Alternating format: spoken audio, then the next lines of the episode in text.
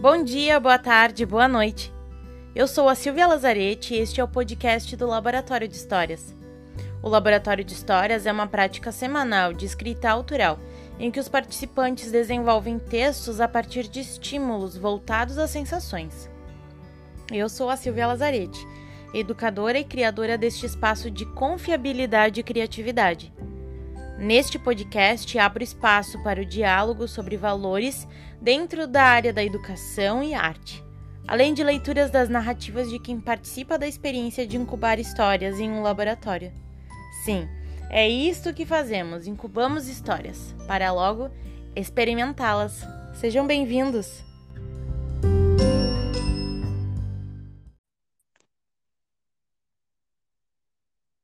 Olá, Mari, tudo bem? Olá, tudo bem? Que um ótimo. prazer estar aqui. Que ótimo te encontrar aqui também. Bom, vou te apresentar um pouco e depois eu gostaria que tu falasse um pouco de ti também. Então, Ok. a Mari do Universo é, faz parte então da primeira turma do Laboratório de Histórias que começou, que iniciou em março desse ano. Logo que a gente começou a pandemia, né? A gente começou, não. Logo que a pandemia estourou no mundo inteiro, a gente começou a se encontrar, né? É, já com o formato do laboratório, a Mari começou a escrever e foi uma das minhas primeiras alunas nesse ano para trabalhar as questões de narrativa do laboratório. Então, semanalmente a gente se encontrava e ainda se encontra. Então, a gente está fechando um ano letivo. Olha que maravilha. Mari, apresente-se, por favor. Ui, então, é, minha mãe me deu o nome de Mariana, né? E eu me, me dei o nome de do universo, que vem de eu sou do universo, né? Então, from universe. E criei uma, uma palavra que fosse entendida em português, inglês e em espanhol, para ser algo universal mesmo, por causa da ideia. E sou artista plástica e professora de pintura, de criatividade, e também sou terapeuta vibracional. Trabalho com essas duas coisas que, para mim, estão super, super interligadas. E hoje vivo é, em Buenos Aires, na cidade da Fúria. Depois de muitos Adoro. anos de praia em Floripa, vivo aqui. Então, já que você fala assim de Buenos Aires, é uma curiosidade minha, porque é a cidade da fúria. porque realmente ela é uma cidade que não para, né? As pessoas Uhum. são realmente assim 24 horas. É muito, foi muito chocante para mim chegar aqui e ver, por exemplo, que quase todos os horários do metrô, o metrô tá lotado. É, às três da manhã você encontra casal de velhinho andando na rua. As sorveterias têm entrega delivery até as duas e meia, três da manhã, porque eles são fanáticos por sorvete. Então, eu digo que é a Fúria porque é uma cidade que é muito difícil de se viver, porque você tem que trabalhar muito aqui. Mas, ao mesmo tempo, ela tem agora a sua leveza que veio sido construída com esse novo olhar, né, dessa nova era. Então, foi atingida aqui também. Então, tamo, vamos dizer que assim tem uma contracorrente que tenta é, pôr um pouquinho, um pouquinho, um pouquinho de água na, na, na, no fogo de Buenos Aires, mas ela segue 24 horas. É uma cidade de 24 horas. Entendi. Bom, eu achava que tinha algum aspecto histórico aí no meio, mas não, então é porque ela é uma cidade que é agitada mesmo. É uma cidade É uma de cidade metrópole. agitada. Ótimo. E você vive nessa, nessa agitação toda, tenta inspirar as pessoas, fazer a transição planetária, como, né, você descreve assim, nesse momento e na cidade da fúria. É, é desafiador isso, Mari? Como é que é pra ti, assim, trabalhar com tudo isso, com arte, com terapia, né? Numa cidade que é chamada da Fúria, como que é, assim? A primeiro olhar é, foi, foi intenso, porque eu venho de uma, uma, uma calma assim extrema, né? Foram 12 anos, 13 anos quase em Floripa, foi um, um ano e meio em, na Nova Zelândia, tudo praia, tudo calmo, tudo tranquilo. E, vir para cá não foi uma coisa muito fácil, mas a quantidade de arte que existe nessa cidade é impressionante. É impressionante. Eu sinto a, a, cidade muito mais artística, por exemplo, que São Paulo, e ela tem a mesma fúria que São Paulo, assim, sabe? Então, isso me chama muito atenção. É, as pessoas têm necessidade de se expressar. Isso, para mim, foi uma coisa que me, me, vamos dizer assim, que me deu intimidade de falar: não, interessante, talvez isso tenha um, um, uma coisa é, aí para eu fazer, né? E aí eu tava de saída quando a pandemia, porque eu disse, ah, surgiu uma oportunidade, eu tava indo estudar no Peru, e a pandemia veio para dizer, não, você tem que ficar aqui. E no momento eu falei, uau, sério, eu tenho que ficar aqui? E depois eu fui perceber, né? Muitas pessoas me perguntam, por que, que você faz o que você faz em, em, em Buenos Aires? E eu digo, Claro, se eu vou para um lugar onde todas as pessoas já fazem terapias, estudam as terapias e ao mesmo tempo todas elas mexem com a arte dessa forma mais é, vibracional, espiritual como eu, eu não tenho serviço, eu não tenho trabalho, eu não tenho para quem passar essa mensagem, porque todos estamos passando a mesma mensagem. Então ficou bastante claro que eu estava num lugar onde não tem a mensagem que eu estou passando, para poder, então, ajudar essas pessoas a tratarem tudo que tem que tratar, né? Então, hoje é um lugar onde talvez não seja o meu lugar dos sonhos em relação à natureza e à vibração em si, mas eu vejo que aqui eu sou eu sou escutada e eu sou é, necessária. Essa é a palavra, eu sou necessária nesse espaço, nesse momento. Então, acredito que é, tudo é muito sincrônico e eu estou vivendo uma grande experiência aqui. Ai, que maravilha te ouvir falar assim, porque hoje eu vivo há três anos em, em Florianópolis e, e, e, essa calma toda da cidade, né, tem vários aspectos assim que na cidade de Florianópolis que parece uma cidade do interior, apesar de ser uma capital do, do, de um estado do Brasil, né? É uma cidade que, que tem esse aspecto muito voltado à natureza, né? E as pessoas acabam é, também refletindo parte disso, assim, né? E, e, se sentindo em paz nesse sentido, né? E às vezes a, a gente fica pensando qual será o desafio, né? Por exemplo, nesse momento é, da pandemia e no momento mais grave do isolamento social, é, qual será o desafio de uma pessoa que vive no meio de uma cidade super é, em fúrias, né? Por exemplo, como Buenos Aires, como São Paulo e como tantas outras cidades, é, estar em isolamento social, não poder sair, né? E ter o seu trabalho em casa, enfim, num apartamento, de repente aí pequeno, né? E, e te ouvir falar nesse, dessa forma sobre esse caso é muito importante, né? Para que a gente vire a, a, uma chave aí, de repente, porque Claro. Não estamos claro. nos lugares à toa, né? Não encontramos as mesmas pessoas à toa, então é importante se olhar assim, estou aqui por algum motivo e acreditar, né? Claro, até porque eu tentei fazer esse movimento duas vezes de sair da, de Buenos Aires.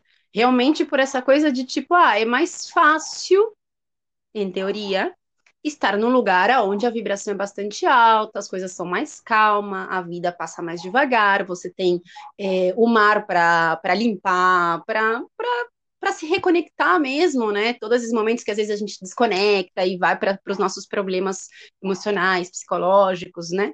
A gente vai e, e, e a natureza ela acolhe e ela reconecta você. Quando você não tem esse lugar, é, eu sinto que é muito mais difícil mas eu acredito que o universo é super sábio e ele sabe muito mais do que eu, pobre humana, é, o que está fazendo. Então eu percebi que não, na verdade é. Eu sei qual é o gosto que tem a praia, eu sei qual é o gosto que tem o mar, eu sei qual é o gosto que tem a montanha, a água da cachoeira, uma água limpa.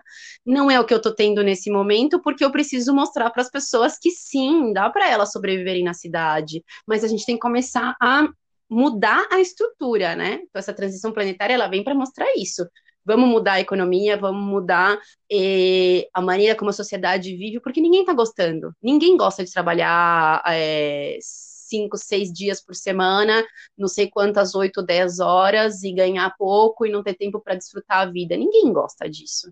Então, se, ninguém gosta, a gente tem que transformar isso. Quem vai poder transformar isso? A pessoa que já vive a vida calma, desde o lugar onde ela está? Não, a pessoa que já viveu a vida calma, que entende como que se dá essa coisa, porque em Floripa eu tive a oportunidade de viver é, os primeiros anos do Banco do Tempo, por exemplo, que é uma super utopia, ah, que é aí tem um, lado palpável que foi interessante para poder entender que a gente pode ter outro lado da economia. Eu pude viver as, as, terapias, todas as cerimônias xamânicas, eu tenho um caminho bastante extenso aí de, de cerimonial, então tudo isso foi tipo, vou agregando tijolinhos no meu castelinho, mas agora o meu castelinho é móvel. Então eu pude vir aqui e falar para a pessoa: é possível, é possível, e na verdade você se torna muito mais é, profundo e fortalecido quando você faz uma, uma meditação, por exemplo, na cidade. É muito simples você ir para o alto da montanha e meditar. Difícil é meditar é com o vizinho gritando, com o carro passando, com a, com campainha tocando, né? Com todos os estímulos que a gente pode ter na cidade o tempo inteiro, com todo esse ruído, né? Então eu vi que uau, eu posso levar essa mensagem de é possível a pessoa, porque aqui na cidade ou qualquer cidade grande, as pessoas têm muito essa ilusão de que o único momento de é, relax que a pessoa vai ter é quando ela está de férias, no campo, na praia, e ela deixa aquele um mês de, de, de, de coisa boa e 11 meses de, de puro sacrifício. E não precisa ser assim. A gente em Floripa sabe que não precisa ser assim, né? A vida é muito boa e muito calma fazendo os nossos afazeres. Então, meio que me mostrou: olha, agora você precisa praticar, você precisa colocar todos esses ensinamentos para o mundo. E num lugar tão complicado de energia como, como Buenos Aires, né? Porque todo mundo fala, nossa, a energia em Buenos Aires é muito densa. Toda, todas as pessoas que me conheceram aqui me perguntam, o que, que você está fazendo aqui? E é o que eu digo, eu vou ensinar meditação para os monges no, no Tibete? Não vou, porque eles já sabem fazer melhor que eu. Eu tenho que ensinar meditação para quem não sabe meditar. É legal. Foi isso que eu senti visão, e é né? o que eu sigo sentindo. Muito massa a tua visão. O que, que eu ia te dizer, assim, até para contextualizar o ouvinte, a gente está falando, assim, sobre essa questão mais vibratória, né, mas também sobre essa questão é, das terapias em geral e, e, de como a Mari foi parar em, em Buenos Aires e toda essa questão, né, de servir, assim, porque o laboratório de histórias ele também tem um formato mais orgânico, né?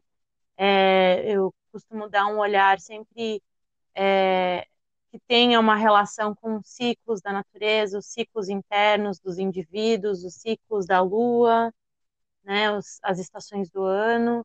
Às vezes trabalho um pouco de, de astrologia, a gente vai ter um ciclo aí também todo voltado ao tarô. Então, a gente acaba trabalhando todo esse lado que é, que faz parte de todo um, um contexto de um uh, dos universos de todos assim, né? Então é por isso que eu falo assim e eu gostaria então Mari que tu comentasse um pouco é, sobre essa questão cíclica, assim, se tu, por exemplo, na, na questão da criatividade. Você precisa criar alguma coisa, né? Artista plástica e tal. Você precisa criar alguma coisa. É, você segue alguma, alguma metodologia a partir da observação do teu corpo? Como é, é essa questão de inspiração? Você vai atrás de inspiração, espera ela chegar? É, como é para ti essa questão da, da criatividade inspiração? Como é que elas se relacionam? Se é cíclico também? Se você olha para a natureza e enxerga também que existe algo ali que tenha uma relação com a criatividade, com a inspiração. É, eu gostaria que tu falasse um pouco do teu processo de inspiração e criatividade. Bom, é, primeiro é, acho interessante pontuar que é, a, a, a inspiração quando eu estava em Floripa, ela vinha aí muito do externo, né? Então você o tempo todo tem natureza e essa natureza te inspira, então ela você é meio que tomado por essa inspiração. Já aqui na cidade, eu sinto muito que não só eu, como todos os artistas que aqui vivem, eles se inspiram. Tudo bem, tem essa inspiração que vem da natureza e que você pode ir até ela e que você busca, mas tem muito mais esse esse teor do sentimento primeiro para depois você ir para fora.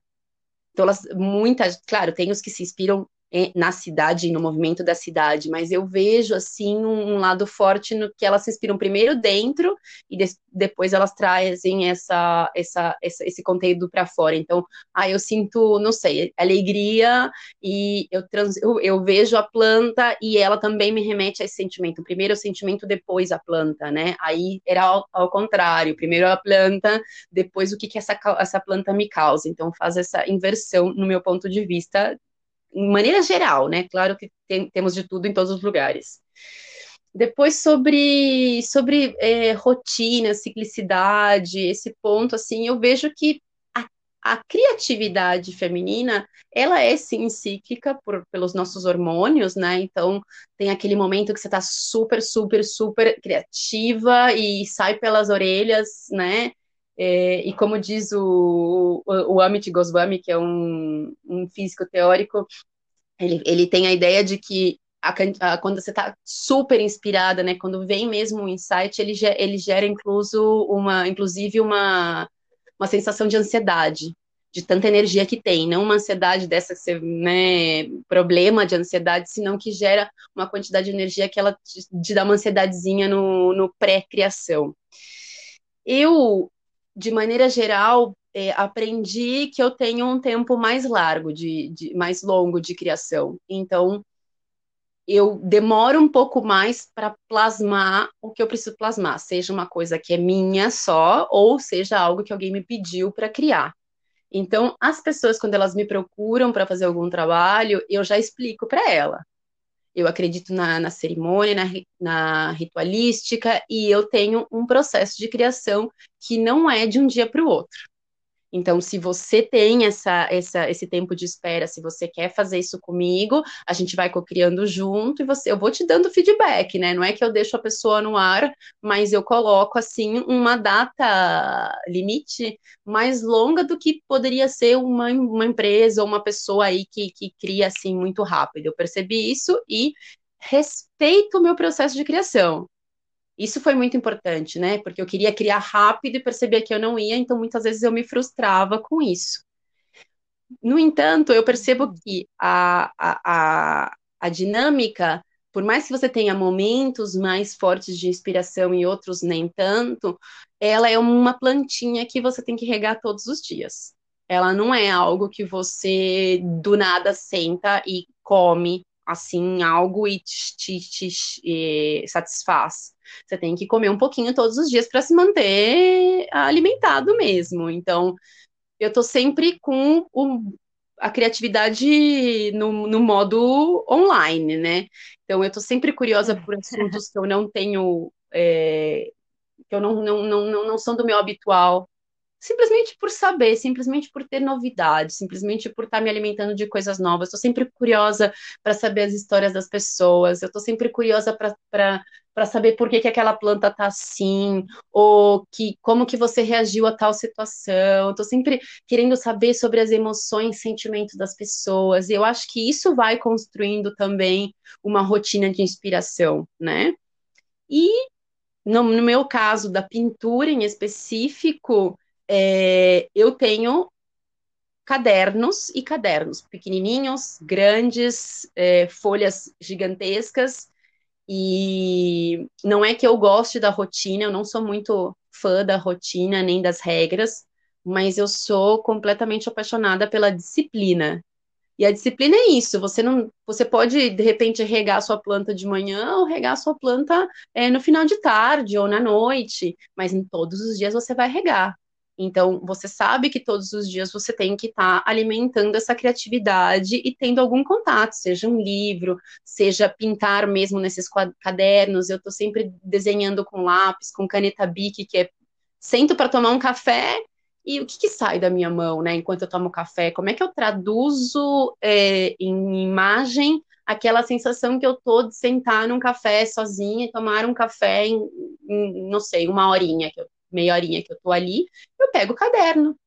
Ao invés de eu estar fazendo nada naquele momento, simplesmente ali, e eu não estou pensando em nada, eu estou deixando que o meu corpo simplesmente possa sentir e também plasmar algum tipo de imagem para soltar dos dois lados, né? Então, tem essa, vamos dizer assim, que poderia se chamar de rotina, que é coisas que eu faço o tempo todo. Ai, que legal. E que eu ia te pedir também, te perguntar, na verdade, né, é, te questionar.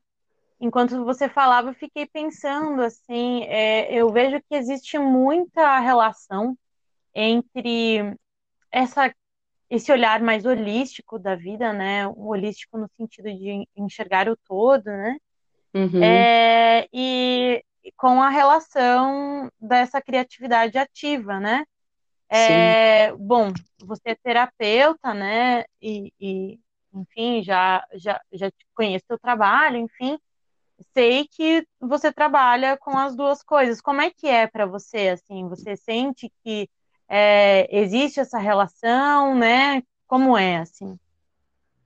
É, sim, sim, acredito nessa relação. É, inclusive, outro dia, é, escutava profissionais da, da, da, área falando muito é, das teorias junguianas, né, que é uma pessoa que eu admiro muito, muitíssimo e, e, sigo muito as suas orientações, principalmente na parte de criatividade, e, eu, e essas profissionais falavam sobre isso, né, que a, a, a, a música, e a dança, essas expressões elas seguem um, por mais que elas sejam criativas, elas seguem um pouco no mundo do subjetivo. Porque você dá um movimento ao corpo e você dá uma música, mas ao mesmo tempo, quando você é, escreve, quando você faz uma pintura ou quando você faz uma escultura, você realmente consegue plasmar na, no momento presente aquilo que você tem dentro como um símbolo. E isso é uma dinâmica que cura.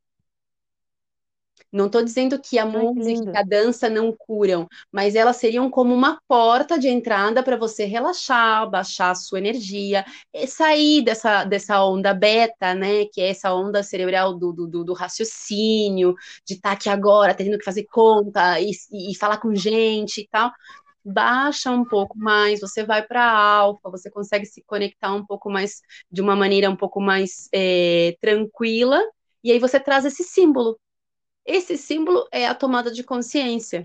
Então, quando você consegue ter esse, essa simbologia que estava dentro de você, que você às vezes nem se deu conta, aí você está tomando consciência dos pontos onde você tem que curar, dos pontos onde você tem que rever, e isso traz, é trazido através disso, da, da pintura, da escultura, né? Principalmente os dois. Uhum. Eu acredito muito que através da escrita, porque você também tem que traduzir em palavras aquilo que você está sentindo. E é super para mim, que estou super acostumada com símbolo, é bem difícil. Foi por isso que eu entrei para o grupo do laboratório, laboratório, porque o laboratório me ajuda a escolher as palavras, me parece. Essa é a sensação que eu tenho. Antes era tipo.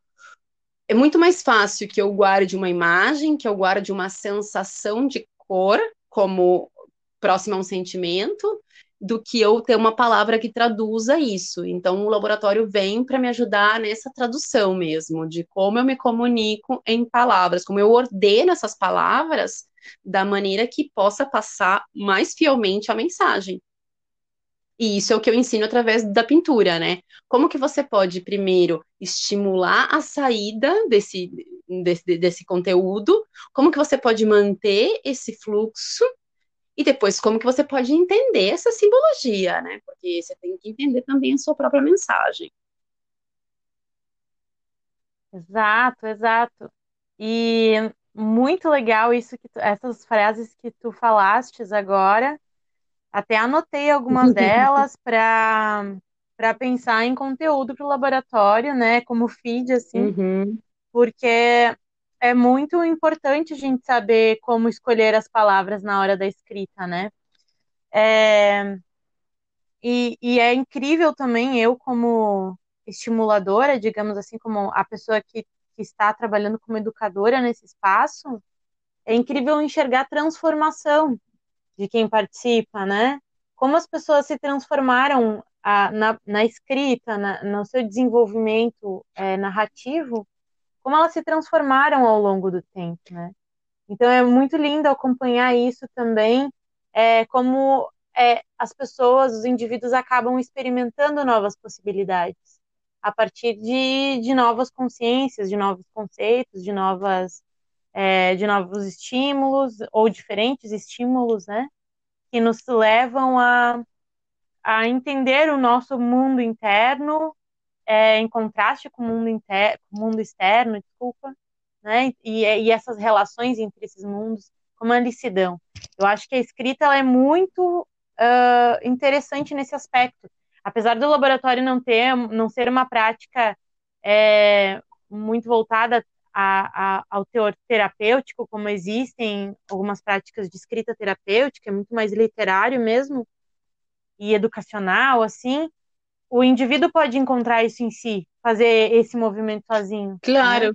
E aí é muito interessante enxergar essa transformação, porque é, você não, essa transformação não, a gente sabe que não se dá só numa área da vida enquanto você está escrevendo. Essa transformação se deu em outros lugares também. E aí é incrível enxergar isso. Como ser humano é, é lindo nesse sentido da criatividade, né, Mari? Com certeza, com certeza. Foi isso que me chamou a atenção no laboratório, porque tem mais ou menos o mesmo teor de, de onde vem os estímulos, de onde vem essa criatividade, a forma como é colocado é muito parecida com o que eu faço é, com a pintura. Então, por isso que eu digo que a minha, uhum. a minha aula ela é criatividade através da pintura intuitiva. Então, a gente vai ter estímulos e coisas, mas e, em momento nenhum quando, quando a pessoa me procura, né, para fazer a aula e eu mando todo o conteúdo no sentido de o que, que é esse curso, você vai ver que não tem nada falando sobre terapias. Você não, você não vê a palavra terapias. Uhum. Eu sou terapeuta em outro sentido. Mas eu sei que tudo uhum. isso é um movimento de, que, que, se transforma dentro do que a pessoa deixa que se transforme, um movimento terapêutico. Porque eu sei que muda ali. A pessoa às vezes não aceita o desenho é, daquele estímulo em específico. Então ela percebe que daquele estímulo em específico, ela também tem travas na vida sobre aquilo, através do que ela fez na própria pintura.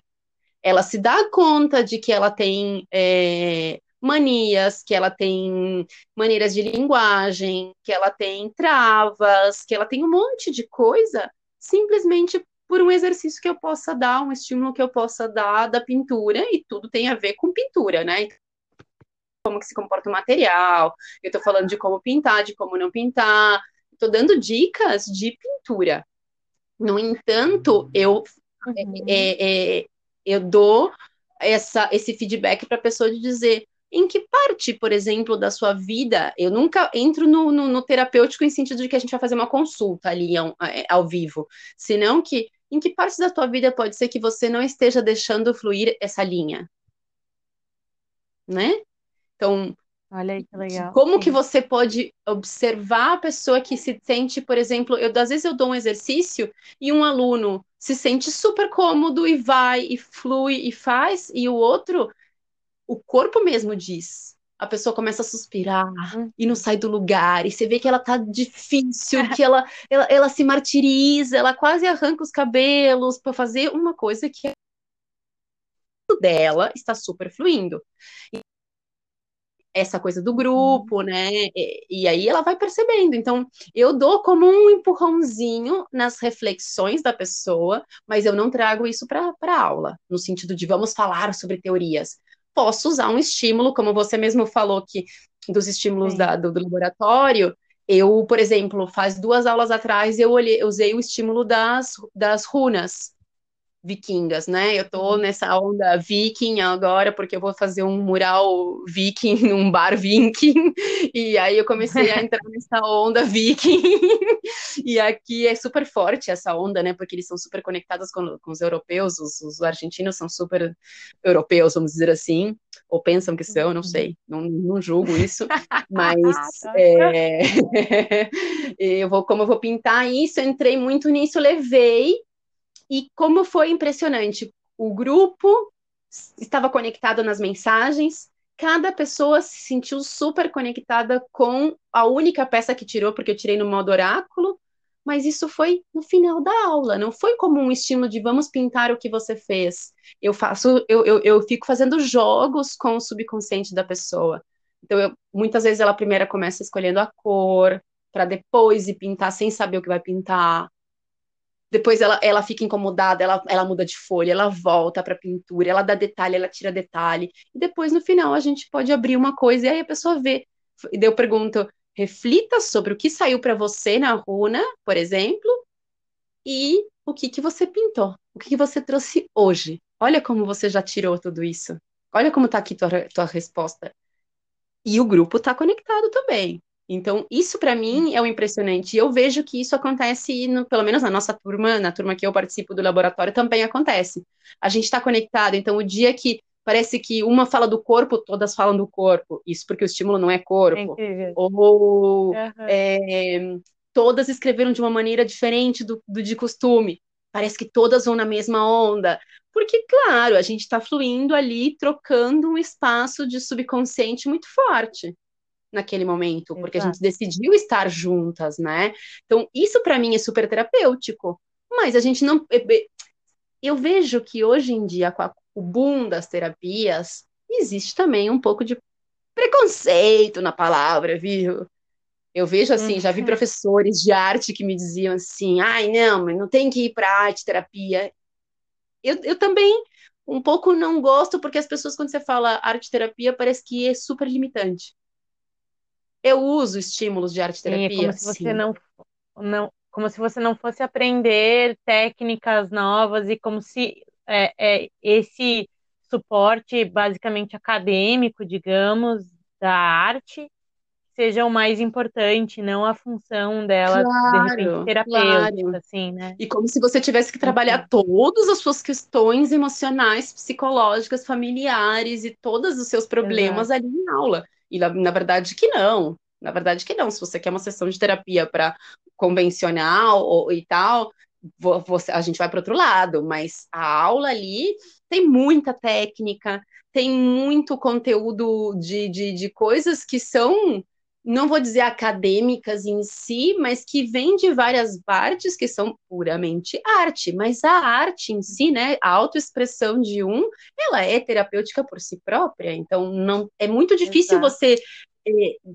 desvincular uma coisa da outra como que você vai se expressar? Uhum. E ao momento que você vê a sua autoexpressão, isso também não vai te ajudar terapeuticamente a, a curar coisas, a se olhar, a, a, a refletir sobre o que você está fazendo. É impossível. É impossível, ainda mais em grupo, né? Eu sinto muito essa questão, assim, no, no laboratório, né, em outras práticas também que já participei, essa questão da conexão de grupo é incrível, né?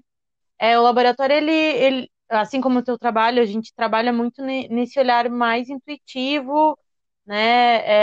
É, são as informações que, que vêm e que estão aí no inconsciente coletivo, enfim, e que aí então traz essa conexão. Mas isso é engraçado também, porque quando eu, eu trabalhava como professora na escola, eu, ach, eu já enxergava isso também nos alunos. E olha só a prática de educação formal, né? Ela não estimula essa esse olhar intuitivo para a vida, né? Esse, esse olhar de, de escutar o seu próprio corpo, né? Que algo orgânico, de olhar o seu próprio ciclo, né? Nós mulheres, por exemplo, também enxergarmos a nossa ciclicidade. E eu enxergava isso acontecendo naturalmente na escola, em numa turma, sei lá, de 30 crianças ou adolescentes, né? E é incrível isso. Eu acredito que um, eu era professora de história mas eu acredito que um professor de educação física via muito mais isso, né? Porque tem essa questão do movimento e tal. Mas ali naquela movimentação, naquela pouca movimentação corpórea que, que aqueles indivíduos tinham mesmo sentados, eu enxergava essas conexões entre eles. E, e isso é, é algo que vai acontecer em qualquer grupo, né? É, nós juntamos cinco humanos, vai haver uma conexão, porque é, é o que acontece nos seres humanos. A gente tem uma, humanidade inteira aí, né? Uh, os nossos ancestrais, né? Para nos conectarem também com toda, todo o restante da história do universo assim, e da, da Terra, desse planeta. Claro. Ai, que, olha só, adoro conversar contigo que a gente dá umas viajadas bem massa. Isso é muito bom. Claro, se não fosse isso, se não fosse essa conexão que a gente tem da, da que não tem que porque né, a, a, física quântica ela coloca isso bem claro que não existe a distância, o espaço-tempo ele, ele não existe dessa maneira como a gente vê ele que como você está em Florianópolis, eu estou em, em, em, Buenos Aires, e no nosso grupo a gente tem gente de vários lugares do Brasil, e que por aí está limitado por conta da, da, distância. A física quântica diz que estamos aí, estamos navegando na mesma, na mesma egrégora naquele momento, do momento que a gente se conecta e decide estar aí conectado, a gente está na mesma egrégora. Então eu acho isso super interessante. Se não fosse isso verdade, a gente não estaria vivendo a pandemia tanta gente necessitando ultrapassar padrões antigos e criar esse padrão novo que todos queremos, gerou um boom de um acontecimento que ninguém sabia o que ia, que ia ser, mas que trouxe aí para questionar todo o medo que a gente tem, todo, todo é, a ansiedade que a gente tem, todos esses padrões de isolamento, né, que a gente tem através das mídias e de tudo que a gente faz, né? Então trouxe todo, toda a parte da sociedade, mudou a economia, né? Tá mudando, mas, mas afetou toda nossa organização de, de, de viver foi afetada, para dizer, olha, olha, gente, vocês aí querem tanto a mudança, né? Aquela chargezinha antiga de quantos querem mudança? Todo mundo levanta a mão. Quantos querem mudar? Ninguém levanta a mão. Então veio para mostrar isso. Você está pedindo, pedindo, pedindo, pedindo, o universo te coloca na frente, agora você tem que fazer. Então, se não fosse de uma maneira geral, é, é difícil despertar todos de uma, de, de uma, vez só. Então, a gente co-criou de maneira é, quase que inconsciente, uma, um, um, momento que né, o, o, o Capra chama de ponto de mutação, que isso acontece já vem de séculos e séculos, não é algo que ai, a pandemia, não. Chega um ponto que você tem que ultrapassar, você tem que transpassar aquele limite. Né? A gente não fala de ampliar a consciência, de ampliar a visão, sair das crenças que sejam limitantes para você, isso é para você. Então, o que você tem de, crença limitante? Você tem que ultrapassar, você tem que transpassar aquilo. Como que você vai fazer isso? Naquele momento que chega o ponto é, crucial do, como diz minha mãe, o vai ou racha. Você tem que decidir. Você vai para a direita ou você vai para a esquerda? Esse é o momento da pandemia. Você quer seguir essa sociedade onde você trabalha e você não gosta do que você faz e você gasta um tempo para passar um mêsinho de férias? sabe? Aí teve muita gente que pediu o home office, né? Que tinha essa ilusão do home office ia ser mais fácil. Não é. Tem...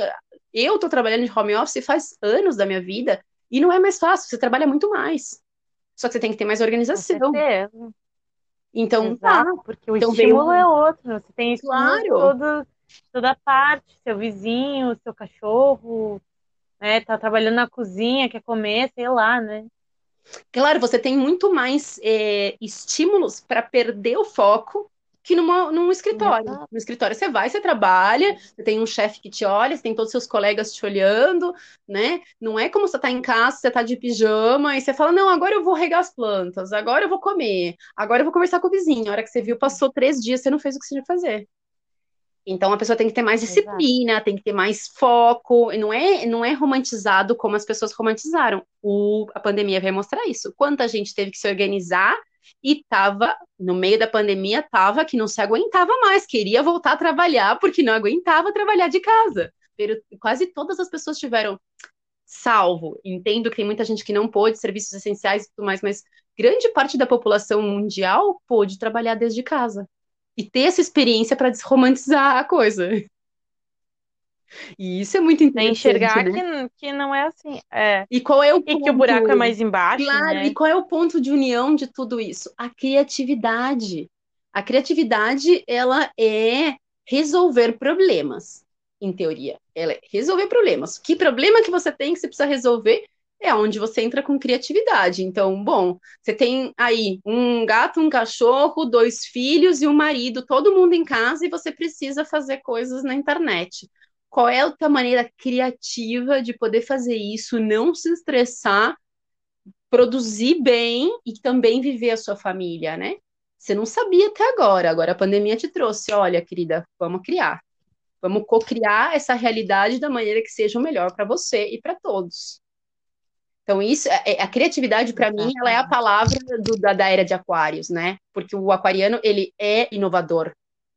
Ele traz sempre o coletivo e essa inovação. E a inovação só vem da criatividade.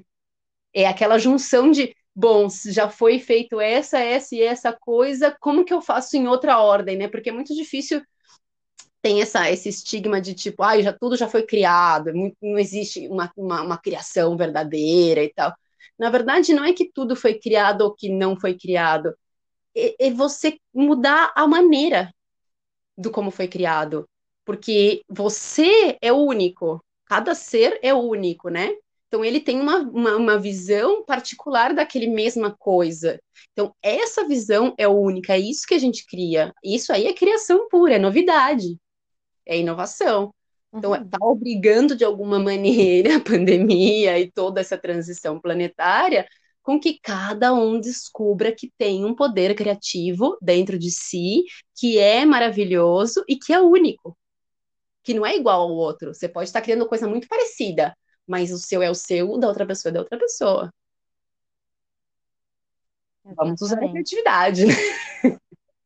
É, a melhor parte é quando você tem a ideia, né? Opa, cheguei, chegou aqui. Claro, tem todo, uh, toda, todo o caminho para chegar nessa inspiração, nessa criatividade. Aí você teve a ideia. Né? Você tem a rotina aí que estabelece. Cada um tem seu método de criatividade, né? Uhum. Mas e aí, Mari? Para materializar essa ideia, eu sei que tu trabalhas com arte plástica eu trabalho com a escrita, a materialização é papel e caneta, né? Uhum. Mas até esse texto ele estar pronto para ser consumido por um público, é, existe um outro processo, né? Então, ele existe como material, como, como uma matéria-prima, digamos assim, mas ele ainda não existe enquanto texto, por exemplo, no meu caso. Claro. Agora, na arte, você sente como que é, como se dá a materialização, porque às vezes pode ser que exista uma ideia incrível na sua cabeça e a gente às vezes vai materializar e não é bem assim. Claro. Não é o que eu tinha pensado aqui, não deu. Claro. Não foi. Claro. E não é que é uma ideia descartável. É, é algo que é um teste. Como é que é a materialização das ideias? Como é que você chega a materializar ela? Você, como você chega a materializar as ideias? Existem métodos na sua vida que você estipula, até porque eu sei que você é escorpiana, raiz, assim, é, tem toda essa questão da disciplina, né? Então, tem método? Como é que você faz para chegar até um momento de materializar aquilo que, que veio como insight ou não?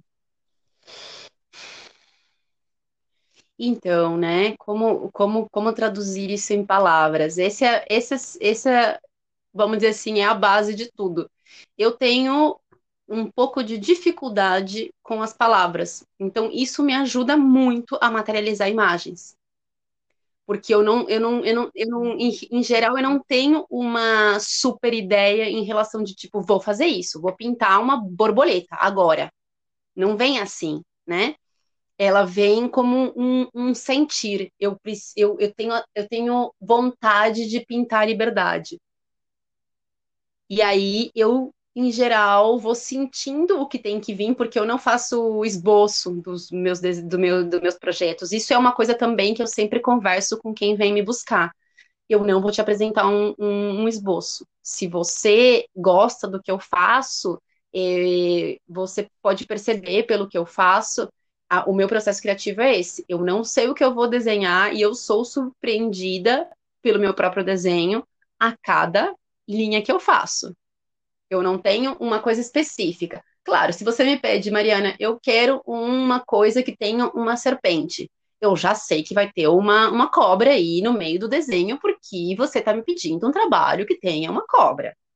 Agora, que cobra vai ser, aonde que ela vai estar, tá, o que que ela vai estar tá fazendo, como que ela é, né? Que tamanho que ela tem, que cores eu vou usar, isso é o momento. Então, eu converso com você, eu sinto como que você fala dessa, dessa situação, eu vou captando energias no seu campo sobre aquilo que você quer. Por que, que você quer uma serpente? Por que, que você quer isso? Qual é a sua ideia? Ah, não, eu quero representar a mudança que eu tô tendo na minha vida nesse momento. Então, a serpente ela tem essa, essa mística da, do, da troca de pele e eu quero eu quero, eu quero ela por causa disso. Ok já tenho essa informação. Eu vejo que quando você fala, você realmente fez mudanças e você me conta coisas da sua vida. Muitas vezes eu tenho conversas muito íntimas com os meus clientes. Isso é muito interessante também, porque é a profundidade de escorpião aí na, na história. Então, na hora de plasmar, eu geralmente começo, se eu não tenho nenhuma nenhuma ideia no sentido a pessoa não me colocou uma premissa aí de tem que ser uma serpente, tem que ser um céu, tem que ser algo, eu começo pelas cores que eu sempre, em grande parte dos meus desenhos eu, eu, eu, eu faço, eu, eu sou, sou, é muito colorido, né? Então eu começo pelas cores e vou deixando que as cores me guiem. Elas vão me guiando no que eu tenho que fazer e no que vai surgir. Porque eu vejo muitas coisas ao mesmo tempo e nem todas elas entram na pintura. Então eu vou sentindo se eu tenho que ir para a direita, se eu tenho que ir para a esquerda. É um sentimento. Eu não consigo colocar em palavras, ah, eu estou pintando um céu agora Toda vez que eu tento fazer isso, não sai nada. Então, eu não racionalizo o que eu estou fazendo. Quando eu já tenho uma premissa, eu já tenho isso na cabeça, eu fico meio que ruminando durante um tempo ali. Para mim, o processo de criatividade ele é bem um processo de fermentação de ideias, assim. Eu vou fermentando aquilo dentro de mim e no momento eu sinto, ah, agora eu acho que eu já tenho a energia completa do que vai surgir. E faço. Então, por exemplo, eu vou dar um exemplo do que eu estou falando. É, eu tive a experiência de estar com uma mulher medicina em Córdoba o ano passado, onde eu fui fazer um estudo com ela e eu fui também fazer uma tatuagem nela. Fazia mais de 10 anos que ela não fazia uma tatuagem, ela queria uma tatuagem nas costas inteira. Quando eu cheguei para ela e perguntei o que você quer tatuar, você tem alguma ideia do que você quer tatuar? E ela falou: não, eu quero que você me observe. Eu entendi qual é o seu processo criativo e eu quero que você me observe durante esse tempo que a gente vai estudar juntas. E quando você achar que deve, você me, me traz o desenho. E no primeiro dia, observando o como ela falava e, o, e todas as ideias que ela, ela, que ela colocou para a gente começar esse estudo, eu falei: sinto que vai ter algum tipo de mão ou mãos nesse desenho. Mas foi só. E deixei, fui sentindo ela, fui sentindo ela, observando, observando sua maneira de, de, de, agir, de suas visões de mundo, as características, como que ela lidava com cada situação. Um dia eu sentei e falei, ah, agora eu tenho toda a informação. Sentei e fiz um desenho que quando eu mostrei para ela, ela chorou. Ela falou, é, é, é, sou eu. E o desenho é um hexágono com asas, é, com, com serpente, e depois tem uma parte que parece uma costela, assim, e tal. E, e eu falei para ela, não sei porquê, me dá a sensação de que isso são bandas de poder. E era um ritual que ela sempre fazia. E eu não sabia disso. Mas eu tive a sensação de que eram bandas de poder. Eu não sei nem descrever o que, que era a coisa, mas eu tive essa sensação quando eu estava desenhando. E não medi as costas dela também. É, é um processo. Eu deixo ele ser o mais intuitivo possível se eu coloco palavras, para mim, eu meio que sempre puxo para um lado. Então, eu não, não ponho muitas palavras. Quando eu levei o, desenho para colocar nas costas dela, é, ela já tinha uma tatuagem na base da coluna, assim, que era antiga, né? Então, eu teria um espaço exato para tatuar. E era exatamente esse o espaço do desenho que eu fiz. Eu fiz um desenho do mesmo tamanho que eu precisava que tivesse o desenho. Se eu tivesse medido, eu não ia conseguir, eu acredito. E isso passa comigo. Eu vou fazer um mural, como eu fiz uma mandala agora, eu faço o primeiro circulinho pequenininho só, com um compasso. Depois eu vou no olho, eu tento usar a régua, sai tudo torto. Eu coloco o olho, ele sai reto. Então eu percebi que o meu lado ele não é racional. Eu tenho que ir para deixar esse sentimento aflorar. Eu uso as cores, se eu posso pintar com cores, são as cores que me guiam. Se eu não posso criar com cores, eu vou pelo que eu observo do sentimento da pessoa, do porquê ela quer plasmar aquilo ou no corpo dela, ou na parede da casa dela, ou enfim, não onde, não onde for essa coisa. Até mesmo uh, eu faço logomarcas, então quando eu vou fazer logomarca também, eu faço um estudo fino com a pessoa do porquê, o que, que ela quer trazer, o que, que ela quer passar com essa imagem, vou captando, vou captando, por isso que eu digo que o meu processo de, de criação ele é um pouco mais longo do que o normal a pessoa que me procura, ela já sabe disso desde o começo. Eu já aviso isso justamente por esse processo eu ter que fermentar um pouco a ideia dentro de mim. Então eu não fico pensando de, demais, mas às vezes, por exemplo, eu estou fazendo exercício físico e me vem uma ideia. Eu faço exercício físico com o um caderno do lado, tá? seja de pintura, seja de cinta. Claro. Então, no meio do exercício me veio uma ideia, com eu certeza. paro, anoto e, e coloco ali. É, fulana de tal é, fazer algo em relação a não ser asas azuis. Não vem uma coisa concreta para mim. Vem um sentimento. E eu traduzo ele ali rapidinho e volto a treinar. Não fico também remoendo essa ideia. Isso também não funciona na minha criatividade. Eu tenho que realmente fermentar como soltando todas as ideias que me vêm. Que quando eu sinto que todas elas estão começando a fazer um, um, um sentido, quando elas estão começando a completar esse círculo de ideias, aí é quando eu sento e vou para o papel, vou para o computador, vou, vou para a tela, vou para a parede e começo a plasmar. Que maravilha, Mari. Então, o teu processo de materialização, ele, ele não tem um método específico, porque ele é extremamente intuitivo. Uhum. Assim. É, eu, no meu processo de escrita, o que eu tenho? Eu tenho os meus caderninhos, um caderno de estudo, um caderno para isso, outro caderno para aquilo, um caderno tipo diário, assim. E é lá que eu vou escrevendo essas informações que me vêm também. Mas depois de um tempo, é, porque eu tenho momentos específicos durante alguns dias do mês, ou durante, às vezes dura um pouco mais, às vezes dura um mês inteiro de boom de criatividade. E aí, depois que passa esse boom, eu tenho que parar um pouco, e aí que eu vou ler as coisas e vejo o sentido das palavras entre si. E aí que eu vou rebuscar o texto, vou lapidar ele, mas eu deixo livremente, né? Quando eu tenho boom de criatividade, eu não olho, não fico olhando o que eu já escrevi. Então, só vou olhar isso depois, né? É claro, é, é muito diferente para um texto que ele vem de uma pegada mais racional, que eu vou escrever sobre algo, né? Que eu já tenho uma. Ah, é, vou escrever para alguém, né? Vou vender um texto para alguém, vou. Então ele já tem uma pegada racional, já é outra parada, né? Não, a, a, inspiração vai, eu vou ter que buscar essa inspiração em algum lugar, vou ter que me alimentar de, de informação, de estímulos, né? Sim. Né? Mas normalmente o texto artístico, assim, né? Não informativo, o texto artístico, que é essa coisa poética, o olhar para a literatura mesmo, ele vem dessa forma, e às vezes é bem isso, levar o caderninho para o banho, uhum. né? Como você faz o. vai fazer exercício. E uh, há um tempo atrás eu estava fazendo canoagem aqui em Floripa. Eu moro perto da Lagoa da Conceição e fazia canoagem. E me vinha a ideia no meio da canoagem. É um momento que eu não tenho como escrever, né? Então eu fico ficava remando o tempo inteiro com aquela ideia de texto. escritores todos loucos, né?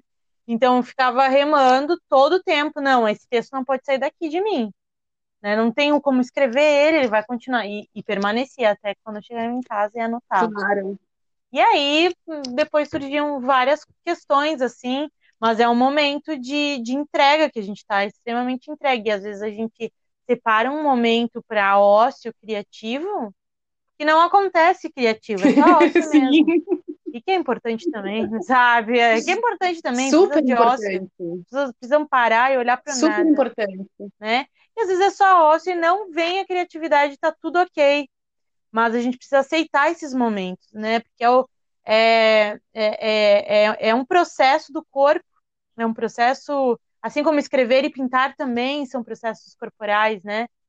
É, eu sempre falo, né, no laboratório ou nos outros podcasts, eu sempre falo da Conceição Evaristo que ela criou um conceito para isso, é a escrevivência. ela no seu, é, no seu contexto de vivência como mulher negra, né, como essa experiência de ser uma mulher negra no Brasil, enfim, ela escreve a partir desse olhar, né, a partir da vivência. E todos nós, na verdade, fazemos tudo a partir da nossa, das nossas vivências, né? E enquanto arte, nós também trabalhamos a partir das vivências, né? A, é, é escrever é um ato de vivência. Claro. Assim como pintar, né? É um ato de vivência. Você está vivendo a escrita. Você não está simplesmente escrevendo ou vendendo seu texto. Você está pintando, você está vivendo claro, a pintura. Claro. Não está simplesmente só pintando porque precisa vender uma tela ou uma parede aí, né? Ele é a decoração um daquele tempo e não... espaço teu. Você está decorando aquele tempo, espaço teu Isso, com aquela energia que você está plasmando ali, seja na escrita, seja na pintura, né? Com certeza.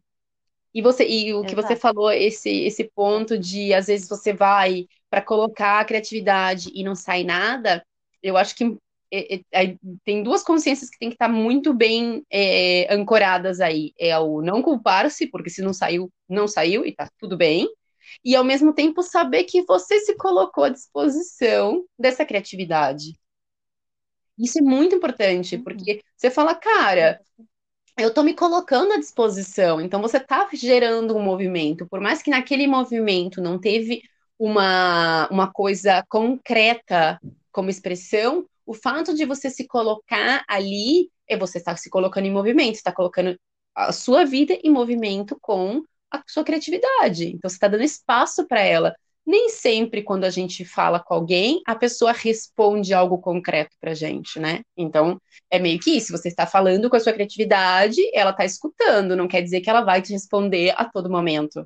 Mas você está tendo escuta. Isso é, é uma certeza que a gente tem que ter, sabe? Não é tipo, ai, me coloquei a criar e não saiu nada, então quer dizer que eu não tenho criatividade. Não. Não, ela te escutou. Exato. Uhum. É como você se desnudar, né, para algo muito importante, tirar as máscaras das coisas, né? Eu sinto muito esse processo de criatividade, às vezes a gente precisa é, tirar muita roupa, às vezes a gente tá cheio de roupa e tá quente, sabe? Eu gosto muito dessas metáforas. Tá cheio de roupa e tá quente, precisa tirar um pouco Sim. disso, dessas camadas, né, de, de excesso de cotidiano, de excesso de de, uh, de processos do né? dia a dia, né? Você precisa tirar isso. Exato. E aí vai vir quando tiver que vir, quando você tirou todas essas, essas máscaras, né? Vai vir lavando a louça, cozinhando, né? Porque também são processos que têm a ver com a criatividade, né? É a disjunção de elementos e tal. Então, uh, precisa se aceitar nesse, nesse processo, quando a gente trabalha com arte. Não é um processo é, capitalista, assim, né? Que a gente vai oito horas e trabalha oito horas, de tal horário a tal horário. É, como você disse, existe a disciplina, mas ela não é como uma disciplina de um trabalho num escritório. É, ela, não, ela não tem regras, né? ela vai ter aquele momento, por isso que eu sempre falo, se você não tem um caderninho ainda de criatividade ou um par deles para cada coisa que você tem, tenha.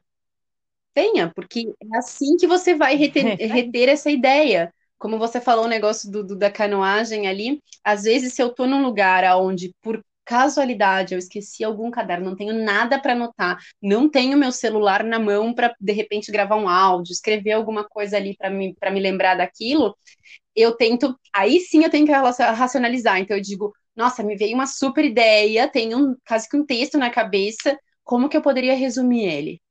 Eu tento resumir na menor quantidade de palavras possíveis, porque aí eu quase que estou garantindo que eu vou lembrar daquilo.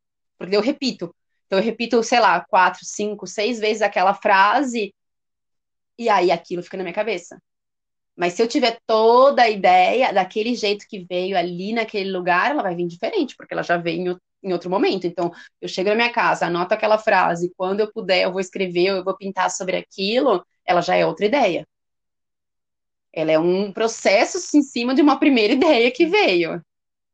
Mas eu super, para mim, eu, eu acho que a disciplina de criar e se, se existe algum método aí dentro do, do meu, do meu processo de criação, é esse, ter aonde anotar coisas, desenhar coisas, fazer que seja aqueles desenhinhos que a gente faz quando a gente está falando no telefone, quando a gente está fazendo outras coisas que a gente fica fazendo rabisquinhos assim que não tem sentido.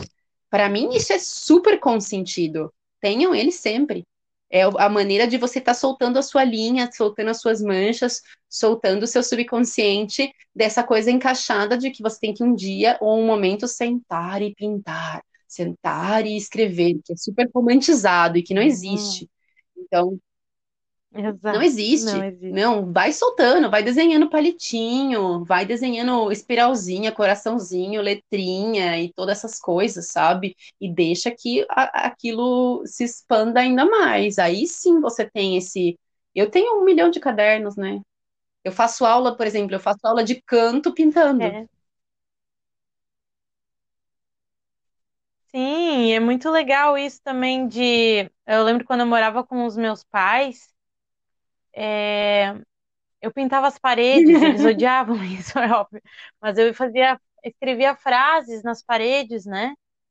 E eles odiavam isso porque, nossa, como que vai, você vai assinar as paredes? Não era só assinar, ele fazia frases, assim, às vezes até de um giz desses de, de quadro, sabe? De sim, sim. giz de, de esses giz, enfim.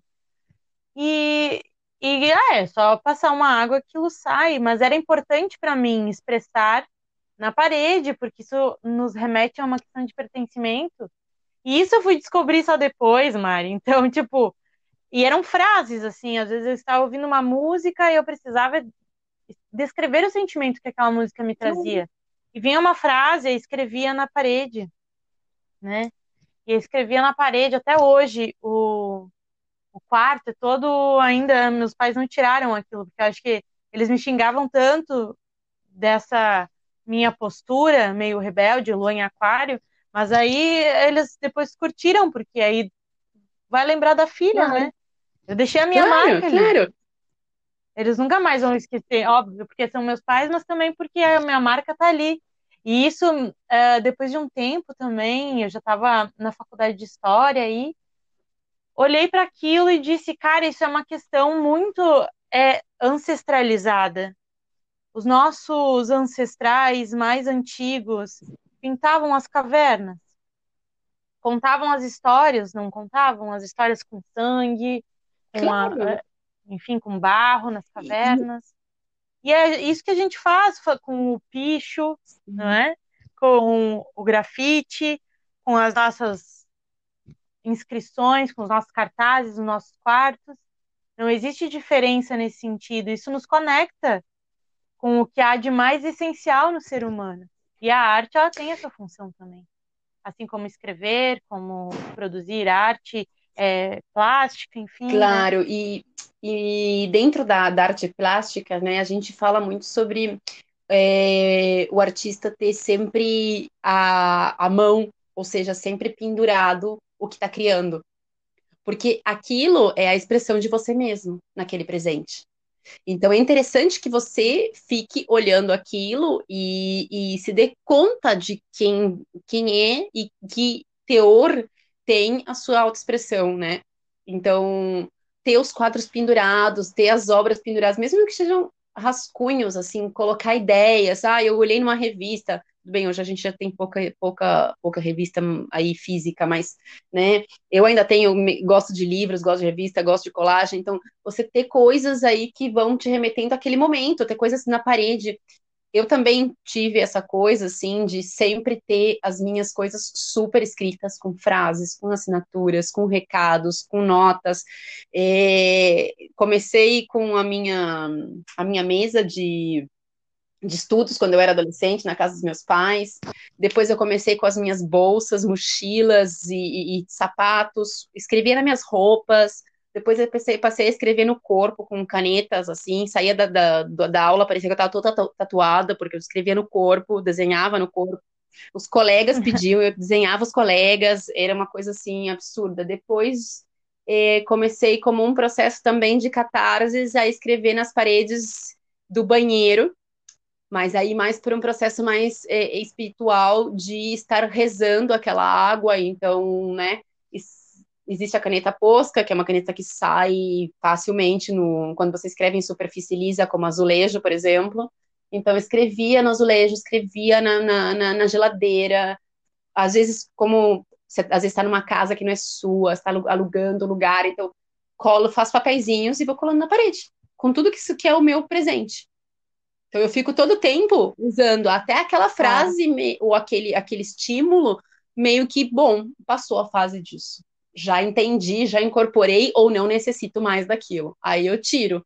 Mas até que aquilo não, se, não seja completamente incorporado ou ainda seja o que eu estou ressoando como mensagem, a minha parede é cheia de coisas. E eu acho que isso faz com que a gente internalize algumas coisas, porque a gente vai mandando mensagens para nós mesmos, né? O tempo inteiro. Então, o que, que é aquela expressão? Então, eu fui, como você falou, eu fui na canoagem e pensei numa coisa, cheguei em casa, escrevi, e se aquilo às vezes ficar, se a pessoa não tem muito costume e aquilo fica dentro de um caderno, você vai se dar de cara com isso em três anos, se você tiver a felicidade de abrir os seus cadernos, senão você não vai ficar olhando toda hora aquilo. Então, se você coloca aquela frase que super ressoa com você naquele momento, escrita de alguma maneira em algum lugar, você vai olhar. E você vai incorporando aquilo, e vai incorporando, e vai incorporando. Então, é, quase todas as casas que eu morei em Floripa, eu tinha o banheiro completamente pintado porque era azulejo, então era mais fácil de limpar uhum. depois. Eu tinha o banheiro completamente desenhado, é, pintado. E depois de um tempo que eu incorporava aquilo, eu dizia: Ah, olha só, que mensagem interessante isso, né? E claro, influenciava todo mundo que entrava ah. no ambiente. Com certeza, com certeza. É, e, e, essa questão de, de inscrever, né? Na verdade, você, quando você escreve na parede, você está inscrevendo algo, né? É a mesma coisa escrever no corpo, a questão da, da tatuagem. Você está deixando sua marca em algum lugar e, e o próximo indivíduo que for enxergar aquilo, ele vai enxergar sua marca e a partir do, da própria vivência dele, ele vai ter é, questões, vai pensar em coisas, aquilo vai estimular ele a, a reflexões. Né? E isso nos, nos conecta também, de novo, os seres humanos claro, entre si. Nos conecta com é, os nossos Mari? próprios mitos, né? A gente é, é, somos sustentados por mitos. Somos completamente sustentados por mitos. Exato. Então, eu pinto uma coisa e aquilo vem uma mensagem tal para mim. Aí você olha e para você, por mais que tenha um ponto em comum ali que a gente parece que viu a mesma mensagem, vem outra mensagem para você. Outro dia o, o, eu, fiz um, eu fiz um mural num lugar que é um centro holístico, então a sala de meditação deles tem um grande portal que eu fiz agora, que é o portal da transição planetária. E um cara, quando ele levantou da meditação, assim, ele tava com os olhos cheios de lágrima e ele veio falar comigo e ele falou: Nossa, eu olhando para sua pintura, ela me levou para 1990 e algo, e me lembrou da época tal, aonde eu fazia tal coisa e, e me trouxe tanta lembrança e tanto sentimento é, que eu não sei nem descrever o que, ela trouxe. Para mim, é uma grande cura. Eu não pensei em 1990 e algo. Eu não sei o que ele pensou. Eu não senti isso que ele sentiu. Não era para mim essa mensagem. Mas ele olhando eu uso é, arquetipos de alguma maneira que esses arquétipos eles são arquetipos, né? Estou eu em espanhol. É, esses arquétipos eles são uhum. de alguma maneira, por isso que eu digo, eu não posso racionalizar, senão eu não vou trazer esses arquétipos. Eles não são racionalizáveis. Então, quando eu trago esse arquétipo, ele é entendido da maneira que ele é para você. Ele não é o que eu quero, né? Então tem muita gente que às vezes olha e fala, ah, bom, mas é uma mulher assim, assim, assado, e tem tem, tem a simbologia que às vezes é mais uh, universal. Mas dizer que é uma única mensagem, impossível. É um conteúdo gigantesco é, né? de mensagem ali. Quanto mais intu intuitivo o processo, mais eu vejo que ele tem esse conteúdo, assim, essa riqueza de conteúdo de ser todo um bloco de informação. Ele não é algo que eu falo, ah, não, é só isso. Exato. Mari, vamos uh, levar o, o programa ao encerramento agora. Já estamos aqui há uma hora e, e dez minutos praticamente. E estou me sentindo muito satisfeita e contemplada com a tua fala, né, com o nosso bate-papo, com a nossa conversa. Te agradeço de montão, né, por estar disponível nesse momento a conversar no podcast, também estar disponível para participar do laboratório. Presença, grande presença. Gratidão, gratidão. Te agradeço. Quero te pedir dê suas palavras finais, se quiser fazer um jabá, falar das tuas redes, né? Falar do teu Insta, dos teus arrobas, né? Fica à vontade. Pode usar esse espaço. Gratidão pelo espaço, uma, uma delícia a conversa, um prazerzão.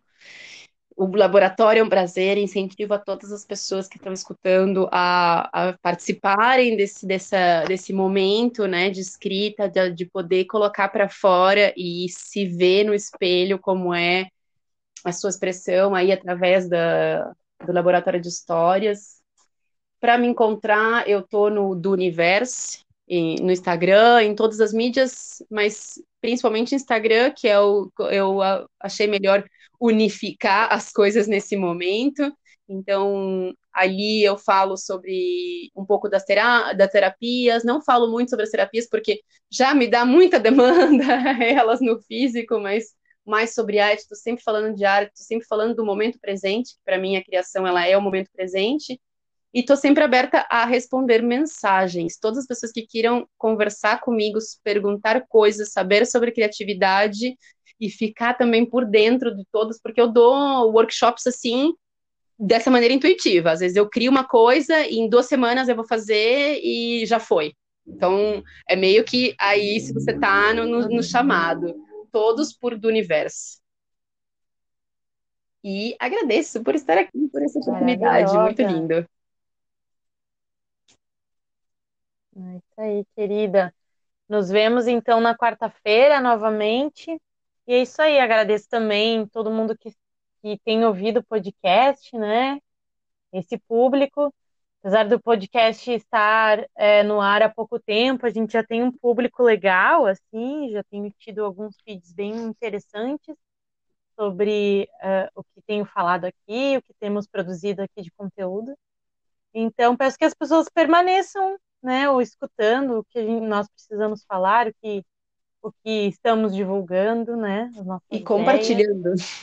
E bom proveito, é, e bom proveito, né, nessa era de aquário, que nós sejamos íntegros, cada vez mais íntegros e responsáveis. Sim, sim, né, íntegros, responsáveis e inovadores, criativos, né, criando realmente a realidade que a gente sonha e deseja.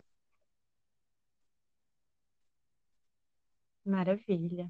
É isso aí, agradeço. Um beijo, grande beijo, Mari. Nos vemos na quarta. Tchau, tchau. Até. Tchau, tchau.